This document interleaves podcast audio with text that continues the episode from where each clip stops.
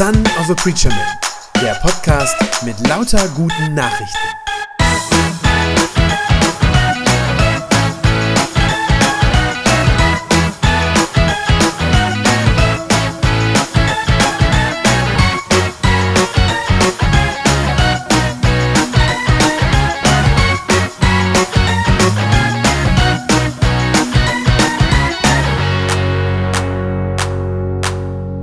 Die letzte Predigt aus dieser Reihe ist schon äh, eine Weile her. Es gab zwischendurch ja ein paar besondere Gottesdienste. Die letzte Predigt hier war schon im September. Ich hoffe, ihr wisst überhaupt noch, in welcher Reihe wir sind.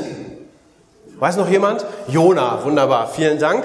Genau, die Reihe heißt Umgekehrt und es geht um Umkehr. Was heißt das, zu Gott umkehren? Wie geht das? Wie mache ich das? Wann ist das dran für mich in meinem Leben? Ähm, Ganz kurzer Rückblick, um es nochmal so in Erinnerung zu rufen, wo wir da sind. In Kapitel 1 hatten wir gesehen, wie ungehorsam Jona ist, dieser angebliche Mann Gottes, wie er da genannt wird, aber er äh, gehorcht so gar nicht auf seinen Gott. Wir hatten gesehen, dass sein Ungehorsam daher kam, dass er Gott einfach nicht über den Weg traute. Ja, dass er dachte, er wüsste selber, was für sich gut ist und ähm, dass er deshalb seine eigenen, sein eigenes Ding gemacht hat.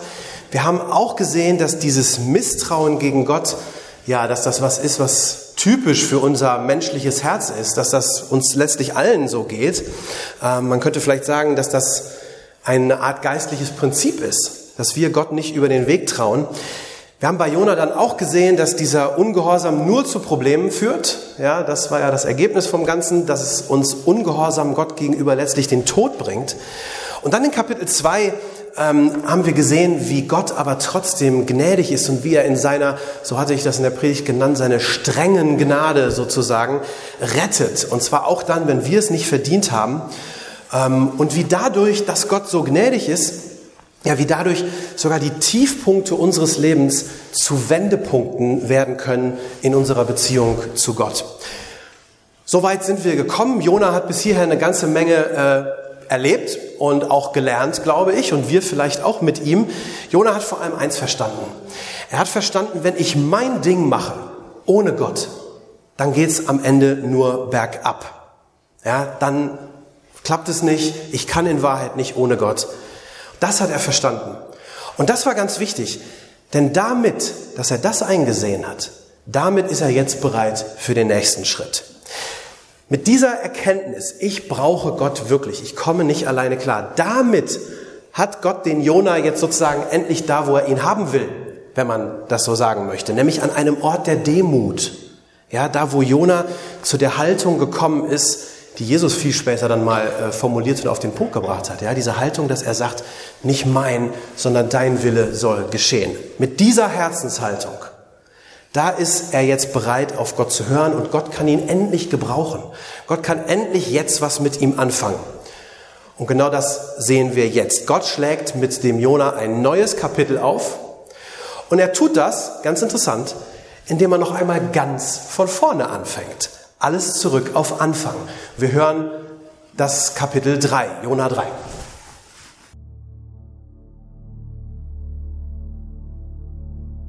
Das Wort des Herrn kam zum zweiten Mal zu Jona.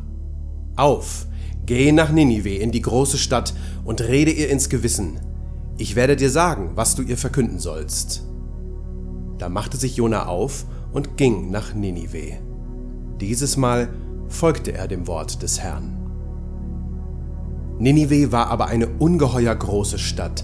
Man brauchte drei Tage, um sie zu durchwandern. Jona wanderte einen Tag in die Stadt hinein und rief, noch 40 Tage, dann wird Ninive zerstört. Da glaubten die Leute von Ninive an Gott. Sie riefen ein Fasten aus und zogen Trauerkleider an, alle, ohne Ausnahme. Die Sache kam auch vor den König von Ninive. Der stieg vom Thron und warf seinen Königsmantel ab. Er ließ sich ein Trauerkleid bringen und zog es an. Dann setzte er sich in den Staub. Überall in Ninive ließ er ausrufen, das ist ein Befehl des Königs und seiner Minister. Weder Mensch noch Vieh, weder Rinder noch Schafe sollen etwas essen oder auf die Weide gehen. Nicht einmal Wasser sollen sie trinken. Trauerkleider sollen sie anziehen, Mensch und Vieh, und sie sollen mit aller Kraft zu Gott rufen. Jeder soll von seinem bösen Weg umkehren und seine Hände von Gewalttaten lassen.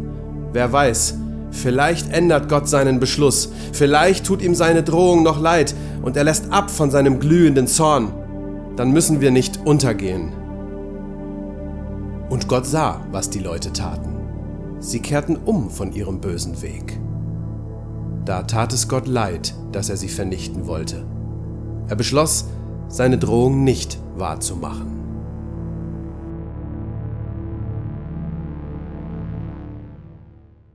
Gott fängt mit Jona noch einmal von vorne an.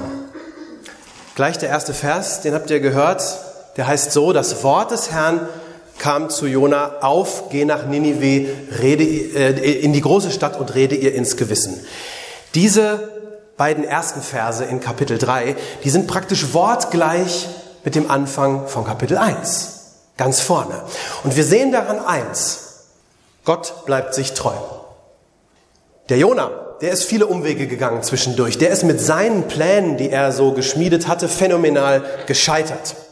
Aber Gottes Pläne, die sind immer noch dieselben. Daran hat sich nichts geändert. Gott will immer noch dasselbe. Gott lässt sich nicht durch ein paar Eskapaden von einem wild gewordenen Propheten von seinen Vorhaben abbringen, von dem, was er tun möchte. Gott bleibt bei dem, was er von Anfang an tun wollte. Und einerseits zeigt uns das, wenn wir es ohne Gott versuchen, dann kommen wir nicht weit. Sehen wir hier auch nochmal. Wo ist der Jona? Naja, da wo er am Anfang auch war. Das hätte er gleich haben können, sozusagen. Also wir sehen, wir kommen ohne Gott nicht weit, wir kommen ohne Gott nicht von der Stelle. Im besten Fall landen wir da, wo wir schon am Anfang waren. Dann ist es uns noch gut ergangen. Andererseits sehen wir hier aber auch was anderes. Wir sehen aber auch, wie gnädig Gott ist, wieder einmal. Denn der Jonah darf neu anfangen. Er kriegt das richtig als zweite Chance geschenkt. Gott schenkt ihm diese Möglichkeit, es nochmal neu zu versuchen, alte Fehler auszubügeln und es jetzt beim zweiten Mal besser zu machen. Das ist wirklich das Prinzip Gnade. Das ist Gottes Gnade. Und ich glaube, das gilt bis heute, dass Gott solche zweiten Chancen, solche neuen Anfänge schenken kann. Wenn deine Beziehung irgendwann einmal gescheitert ist, wenn du das vielleicht mal erlebt hast und wenn du sogar weißt, das lag an mir, ich war schuld. Ich hab's versaut. Ich habe diese Beziehung kaputt gemacht. Wenn du dann Gott um Vergebung bittest und um einen echten Neuanfang, dann musst du dann nicht anschließend vor einer neu, möglichen neuen Beziehung dann die ganze Zeit Angst haben, weil du denkst, oh nee, das kenne ich ja schon. Ich weiß schon, wie das läuft. Ich werde nur wieder alles kaputt machen. Nein, das ist kein Naturgesetz. Das muss nicht so kommen. Gott kann dir wirklich dabei helfen, Dinge beim zweiten Mal besser zu machen. Klar, wenn du es natürlich wieder nur auf eigene Faust versuchst, wieder nur dein eigenes Ding machst, dann wirst du vermutlich auch dieselben Fehler nochmal wieder machen und sie einfach wiederholen, ja.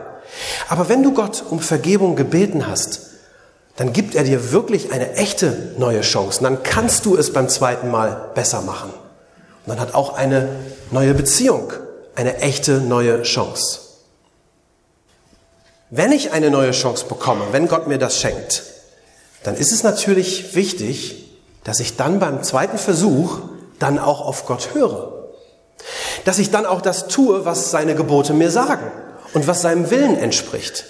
Das ist ganz zentral. Zu echter Umkehr gehört immer, dass ich dann auch versuche, Gottes Gebote zu halten. Ich kann es nicht so machen. Ich kann nicht in, in eine Notsituation kommen, so wie der Jonah da im, im Bauch des Fisches ja in einer Notsituation war, und dann, wenn es mir dreckig geht, sagen, bitte, bitte Herr, hilf mir doch, gib mir doch eine zweite Chance. Und wenn Gott das dann tut, wenn er mir dann gnädig ist, dann alles wieder genauso machen wie vorher. Das funktioniert nicht. Wenn ich das tue, dann werde ich auch wieder in dieselben Probleme reinlaufen. Ja, dann werde ich wieder die gleichen Fehler machen und ich werde wieder die gleichen Konsequenzen von Gott auch zu spüren kriegen gibt einen schönen Spruch dazu, der heißt, es ist Idiotie, immer und immer wieder dasselbe zu tun und zu erwarten, dass dabei ein anderes Ergebnis herauskommt. Das ist einfach dumm. Das gilt nicht nur in weltlichen Dingen, sondern das gilt eben auch in geistlichen Dingen. Zu echter Umkehr, zu einem echten Neuanfang gehört immer, dass ich von jetzt an auch Gottes Willen tun möchte. Die Bibel ist realistisch genug, um uns klar zu sagen, das wird nicht immer klappen. Das ist auch klar. Ja, wir bleiben Sünder, da ist die Bibel ganz eindeutig. Ähm, wir bleiben Leute, die immer wieder auch daneben langen, die Sachen falsch machen. Das ist kein Problem für Gott. Dann ist seine Gnade wieder neu für uns da. Aber ich muss es zuerst einmal versuchen wollen. Ja, ich muss mir das zumindest einmal vornehmen. Ich will das tun, was Gott von mir möchte. Sonst ist die zweite Chance, um die ich Gott gebeten habe, von vornherein vergeblich. Sonst ist das Quatsch. Jona, der ist zum Glück so schlau der hat offensichtlich, ich meine, er hat ja noch auch echt einiges erlebt, hat offensichtlich seine Lektion gelernt. Er hört jetzt auf Gott und er macht sich jetzt auf den Weg und geht nach Ninive. Wahrscheinlich immer noch nicht besonders gerne. Ich äh, vermute einfach mal, seine Begeisterung für dieses Projekt Ninive dürfte sich weiterhin in Grenzen halten.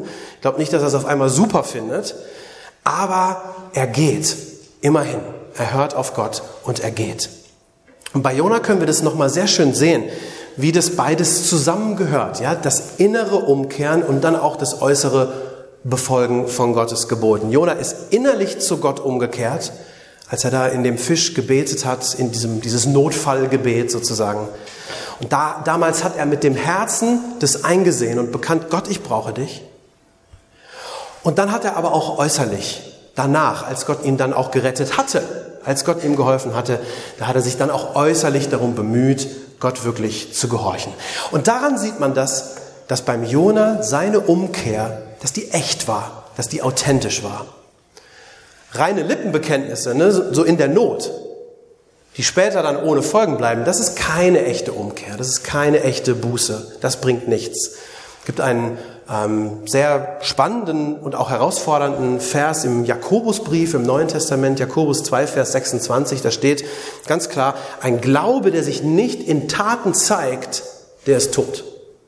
Ein Glaube, der sich nicht auch in Taten zeigt, der ist tot. Bei Jona zeigt es sich in seinen Taten, dass seine Buße tatsächlich echt war, denn er geht. Er geht nach Ninive. Und dann passiert das Unglaubliche. Wir haben das gerade gehört in der Geschichte. Jona kommt nach Ninive und er beginnt zu predigen. Er beginnt das zu predigen, was Gott ihm aufgetragen hat. Er redet von Gottes Gericht, das über diese böse Stadt kommen wird. Ähm, er droht ihnen richtig. Ne? Er droht ihnen mit Vernichtung, wenn sie ihr Leben nicht ändern, wenn sie nicht besser werden. Das ist richtig deutlich. Und dann passiert dieses Unglaubliche. Die Leute von Ninive, die hören auf ihn. Und schon wieder ist es so, dass die vermeintlichen Heiden, die angeblich gottlosen Leute, dass die besser und richtiger und schneller reagieren als dieser fromme Mann Gottes, der Jona selber. Das wird so langsam richtig peinlich für ihn. Ja, erinnert euch, auf dem Schiff mit den Seeleuten war das schon genau das Gleiche. Auch diese Matrosen, die Gott eigentlich nicht kannten, die hatten schon zu Gott gebetet, als Jona noch trotzig unten im Bauch des Schiffes saß und sagte, oh, pff, was soll das hier alles? Und jetzt ist es wieder so. Die Einwohner von Ninive, die lassen sich tatsächlich etwas sagen. Die erkennen aus einer kurzen Predigt, die der Jona hält, dass sie etwas falsch gemacht haben. Die lassen sich in ihrem Gewissen überführen. Die erkennen, dass sie Sünder sind, dass sie tatsächlich umkehren und etwas anders machen müssen. Jona selber hat für diese Erkenntnis wesentlich länger gebraucht und einen großen Fisch. Bei ihm war es sehr viel umständlicher. Aber die Einwohner von Ninive, die kapieren das sofort. Und ganz wichtig, sogar der König. Sogar der König, der mächtige König des assyrischen Großreiches, dieses riesige, mächtige Reich damals, der lässt sich tatsächlich, und das ist wirklich unglaublich, lässt sich von einem dahergelaufenen Provinzpropheten irgendwo aus Galiläa, lässt der sich ins Gewissen reden. Auch dieser König ist geistlich viel wacher viel mehr da, viel präsenter als Jona selber, das die meiste Zeit in der Geschichte gewesen ist. Dieser König, der erfasst den Ernst der Lage. Er kapiert, dass tatsächlich Gottes Gericht über sie kommen wird, wenn sie nicht umkehren. Und dann gibt er diesen Befehl. Der König, der war damals nicht nur äh, weltliche Macht, nicht nur politischer Regent, sondern König war damals in der Regel auch geistlicher Führer des Volkes, also sozusagen König und Priester, wenn man so will, in einem. Und deswegen gibt er auch als geistlicher Führer seines Volkes diesen Befehl, alle sollen Buße tun. Ja, alle sollen jetzt äh, fasten, sollen Buße tun und sollen darum bitten, dass Gott sie verschonen möge. Und dieses Fasten, was er da ausruft, sogar für das Vieh, sehr interessant, Mensch und Vieh sollen gemeinsam fasten. Das ist ein Zeichen dafür, dass es ihnen auch wirklich ernst ist. Ja, das ist das, was sie als Äußeres tun können, um zu sagen, ja, wir haben es verstanden. Wir lassen uns wirklich in unserem Alltag, in dem, was wir sonst so tun, lassen wir uns unterbrechen und wir wollen mit allem Ernst auf Gott hören. Bei uns in der evangelischen Kirche ist das leider so, dass wir ähm, solche äußeren Formen ähm, ja oft so ein bisschen abgelegt haben oder so zur Seite gelegt haben, weil wir meinen, ja, das ist ja sozusagen nur äußerlich, so ein Fasten oder sowas. Ja, das ist nur was Äußeres. Eigentlich geht es doch ums Innere, um unser Herz. Äh, da passiert das Entscheidende. Das stimmt ja auch. Das ist ja nicht falsch. Trotzdem glaube ich, dass wir vielleicht auch manchmal ganz gut daran tun würden, wenn wir auch solche äußeren Formen des Glaubens neu wiederentdecken würden. Wirklich mal einen Tag fasten. Als Zeichen dafür, dass ich mich neu auf Gott ausrichten will, dass ich auf ihn hören will. Oder tatsächlich ganz äußerlich beim, beim Beten richtig auf die Knie gehen. Richtig mich vor Gott hinknien, weil diese äußere Haltung, die ich dabei einnehme, auch meine innere Haltung widerspiegelt und ausdrückt. Klar, wenn ich das mache, das alleine macht mich nicht zu einem frommen Menschen, aber es hilft, es hilft mir, mich auf Gott auszurichten. Die Leute von Ninive, die tun das jedenfalls. Die machen ernst. Genau wie der Jona auch jetzt ernst gemacht hat, so auch sie. Sie kehren wirklich um aus vollem Herzen. Und auch bei ihnen sieht man das wieder sehr schön. Umkehr heißt das Leben konkret ändern. Ich mache von heute an etwas anders. Bei ihnen heißt das, das Böse sein zu lassen was sie bis dahin getan haben. Ich habe in der ersten Predigt davon erzählt, wie böse dieses assyrische Reich war, wie, wie menschenverachtend vieles von dem war, was die gemacht haben. Und jetzt heißt es, das lassen sie sein. Sie lassen ab von den bösen Dingen und sie wollen jetzt das Gute tun. Das ist auch das, was der König befiehlt, Vers 8. Jeder soll von seinem bösen Weg umkehren und seine Hände von Gewalttaten lassen. Und ich finde es wirklich überraschend, fast ein bisschen verstörend, dass für Gott, aus Gottes Sicht, das offenbar schon reicht. Dass so wenig, sie tun ja eigentlich nicht viel, sie tun eigentlich wenig, aber dass das für Gott offenbar schon ausreicht. Ich meine, die Leute von Ninive, die bekehren sich ja jetzt nicht wirklich. Ja, das ist ja jetzt nicht, dass die sagen, ähm, okay, unsere Götzenbilder, die wir bis jetzt hier angebetet haben, die werfen wir jetzt weg und jetzt glauben wir, folgen wir nur noch Yahweh, dem, dem Gott der Juden. Das machen die ja nicht. Die geben nicht auf einmal Gott die Ehre, die ihm zusteht. Die wenden ihm nicht auf einmal wirklich ihr ganzes Herz zu. Äh, wenn das gewesen wäre, dann wüssten wir das, wenn eine ganze assyrische Großstadt sich dauerhaft äh, zu dem jüdischen Gott bekehrt hätte. Das ist ganz offensichtlich nicht passiert. Was sie machen ist, sie lassen für einige Zeit ihre bösen Taten sein. Aus dem Rest der Bibel wissen wir, dass Gott sich eigentlich viel mehr wünscht von uns. Ja, nicht nur, dass wir ein bisschen versuchen, ein bisschen nett zu sein. Gott wünscht sich eigentlich mehr. Er wünscht sich eine echte Beziehung, echte Liebe zwischen ihm und uns. Er als Vater, wir seine Kinder. Das ist eigentlich sein Wunsch. Das ist nicht das, was in Ninive passiert. Die werden nicht auf einmal von Herzen Kinder Gottes. Ja, das heißt, eigentlich tun sie immer noch zu wenig. Aber, und das finde ich faszinierend, Gott sieht auch dieses, was sie tun, dieses bisschen, das sieht er gnädig an und er lässt es genug sein, um das Strafgericht auszusetzen. Er beschließt, die Leute zu verschonen. Vers 10. Gott sah, was die Leute taten, dass sie nämlich umkehrten von ihrem bösen Weg. Da tat es Gott leid, dass er sie vernichten wollte. Und er beschloss, seine Drohung nicht wahrzumachen. Wow. Ich glaube, wir müssen aufpassen an der Stelle. Wir dürfen einen Fehler nicht machen wenn man das jetzt so liest, wir dürfen nicht den Fehler machen zu denken, ja, ja, ach, macht Gott halt immer so, ne? So ist der halt. Denken ja manche Leute. Manche denken, Gott ist halt ein lieber, ein netter, einer, der immer vergibt, egal was wir tun. Ja, gibt diesen äh, bekannten Satz, vielleicht hat den schon mal jemand gehört, der Dichter Heinrich Heine soll den angeblich auf seinem Sterbebett gesagt haben, auf Französisch, Dieu me pardonnera, c'est son métier. Zu Deutsch, Gott wird mir schon verzeihen, denn das ist ja sein Job. Ja, soll der angeblich auf dem Sterbebett gesagt haben. Das ist falsch. Das ist ein fürchterliches Zerrbild von Gott. Ich glaube, wer so denkt, der hat noch nicht verstanden, wie ernst für Gott unsere Sünden sind, das, was wir falsch machen und wie, dass es auch Konsequenzen hat, was wir tun. Und dass Gott über böse Taten auch Gericht halten wird. Dieser Spruch, der tut ja so, als könnte Gott nicht anders. Als wäre es sozusagen immer, egal was wir machen. So ist es nicht. Gott kann schon anders. Und wir sehen das auch in der Bibel, dass er das tut, dass er tatsächlich auch Gericht hält. Ja, ähm, man kennt das zum Beispiel bei Sodom und Gomorra, diesen Städten, die er tatsächlich vernichtet, weil die ihr böses Tun nämlich nicht sein lassen. Aber was hier passiert in Ninive ist etwas anderes. Gott lässt sich bewegen, Gott lässt sein Herz bewegen davon, dass die Menschen sich echte Mühe geben, dass sie wirklich zu ihm umkehren. Ich glaube, hätten sie das nicht getan, hätte Gott seine Drohung, glaube ich, wahrgemacht und hätte Ninive vernichtet, so wie er das bei Sodom und Gomorra getan hat.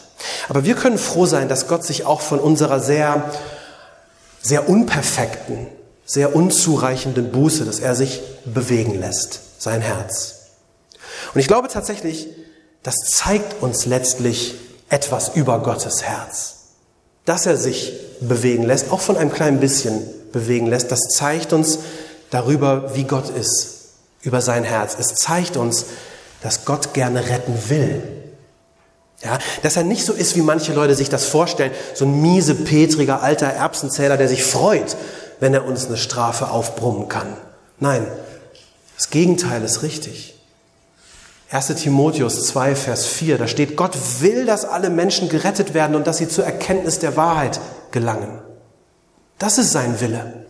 Gott will, dass alle Menschen gerettet werden. Das ist schon immer sein sehnlichster Wunsch und das größte Ziel, das er verfolgt hat. Auch die bösesten Menschen möchte er gewinnen. Er will sie nicht verdammen und verurteilen, er will sie gewinnen. Dafür schlägt sein Herz.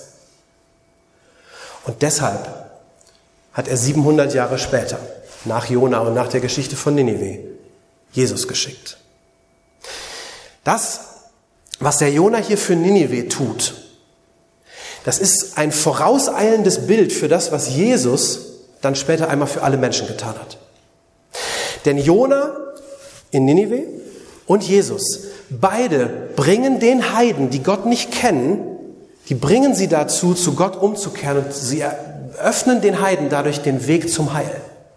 Ja, Jona ist darin sowas wie so ein Vorläufer von Jesus. Ich glaube, durch Jona zeigt Gott schon 700 Jahre vorher, dass er retten will. Dass er alle Menschen retten will. Und er zeigt sogar schon, wie das passieren wird. Das ist in der Jona-Geschichte, steckt das schon drin. Vieles, was der Jona durchmacht, nimmt das, was Jesus später durchmachen muss, nämlich schon vorweg. Das ist ganz spannend. Als Jona im Bauch des Fisches war, lag er drei Tage in absoluter Finsternis. Er war so gut wie tot. Aber nach drei Tagen hat Gott ihn wieder ans Licht kommen lassen, hat ihm neues Leben geschenkt. Und danach, nachdem er in dieser Finsternis war, nachdem er dahin durchgegangen ist, danach geht Jona zu den gottlosen Menschen von Ninive, ruft sie auf, umzukehren und sie finden durch ihn tatsächlich Vergebung bei Gott. Ist das nicht krass, wie das schon symbolisch alles das vorwegnimmt, was Jesus für uns getan hat? Jesus, der buchstäblich in den Tod gegangen ist, mit seinem Tod bezahlt hat für meine und deine Sünden, drei Tage lang tot, wirklich tot, in einem finsteren Grab lag, dann ganz real von den Toten auferstanden ist zu neuem Leben, wie der Jonah, als er ausgespuckt wurde. Und Jesus, der seitdem allen Menschen aus allen Völkern, aus allen Nationen den Weg zeigt, wo es Versöhnung mit Gott gibt. Ja, Gott will, dass alle Menschen gerettet werden. Er rettet keinen Menschen, gegen dessen ausdrücklichen Willen. Aber er wartet darauf, dass wir zu ihm umkehren, dass du zu ihm umkehrst. Und er hält diesen Weg zur Umkehr weiterhin offen, immer noch. Und er wirbt und er lädt dazu ein und sagt, kehr um, lass deine bösen Werke sein, die bringen dir ohnehin nur den Tod. Kehr um, kehr um zu mir auf den Weg des Heils und des Lebens, ich will dich retten. Amen. Das war eine gute Nachricht vom Son of a Preacher Man. Wenn sie deinen Glauben gestärkt hat, dann abonnier doch einfach meinen Podcast bei Spotify, iTunes oder podcast.de und gib mir ein Like auf Facebook. Ich hoffe, du hörst mal wieder rein. Gott segne dich und bis bald.